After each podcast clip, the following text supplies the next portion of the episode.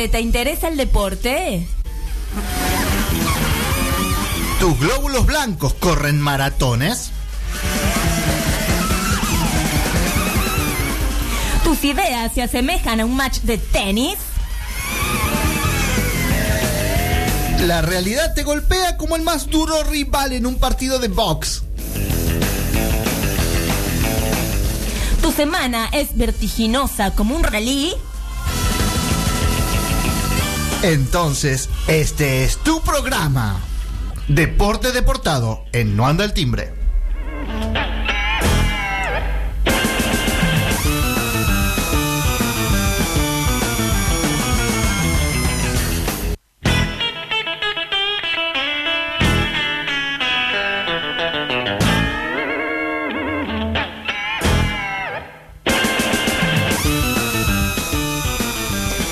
Deportidísimas tardes, queridísimos oyentes. Nos encontramos en una nueva emisión de Deporte Deportado, único programa deportivo con antidoping incorporado. Mi nombre es Emilio Emilia Emil y esta noche, junto a nuestro relator mudo Luke Salamo, desarrollaremos las novedades deportivas de la jornada. ¿Cómo salió el partido entre la colectiva Juniors contra Deportivo Espinosa, Luke? Me contaron que hubo problemas con el director técnico que corrió a uno de los jugadores para patear él mismo el penal. ¿Esto es cierto, Luke? Bien, gracias. Esto fue el comentario de Luke Salamo, el primer relator mudo de la radiofonía mundial. Y ya mismo, sin solución de continuidad, nos vamos al reporte de Marco Larco, quien cada semana nos trae su sección acerca de deportes insólitos. ¿Estás ahí, Marco? ¡Sí! Recepción bárbaro. Mm, bien, Marco, ¿y qué nos tenés para hoy? Bueno, hoy les traigo un deporte sumamente insólito. Fabu- fabuloso. Running a skating, skate aéreo con running incorporado. Sí, sí, se nota que estás en un lugar raro, se escucha medio... eh, sería skate aéreo con running, realmente novedoso. ¿Cómo sería eso? Es igual el paracaidismo, con la diferencia que a los pies llevas atadas 19 ruedas de plomo, 19 bulones atados a los pies, rodantes. Te tirás y, y corres por el aire, corres todo así, como si estuvieras yendo por tierra.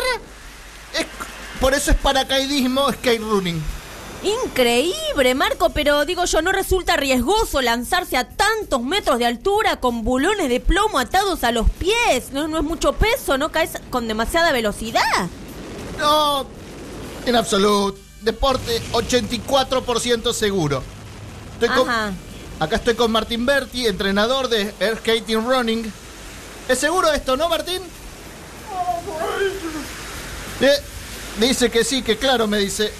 Cuando saltás a más de 3.000 metros de altura, el aire se desolidifica de tal manera que los cuerpos llegan a perder hasta las tres cuartas partes de su peso. Pe- te- eso te permite correr por el aire.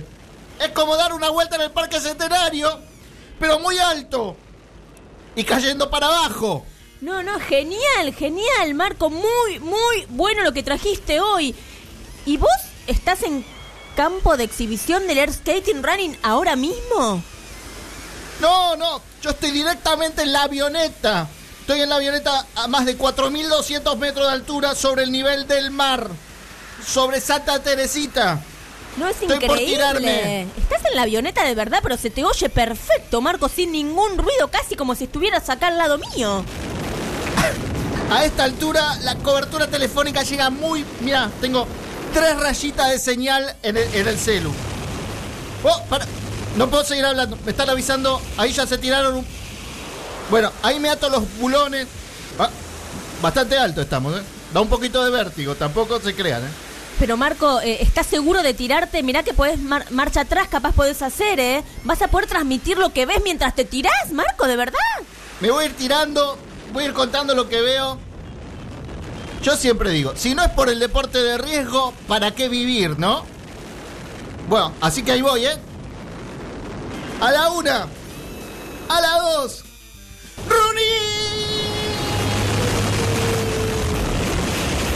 Bueno, Marco hoy nos dejó casi sin palabras y mientras Marco entonces se lanza con 3 kilos de bulones atados a los pies para practicar el running air skating, seguimos en Deporte Deportado y ya vamos al pro de la quiniela, las apuestas clandestinas y todas esas cosas lindas que nos trae el apasionante mundo del ejercicio físico.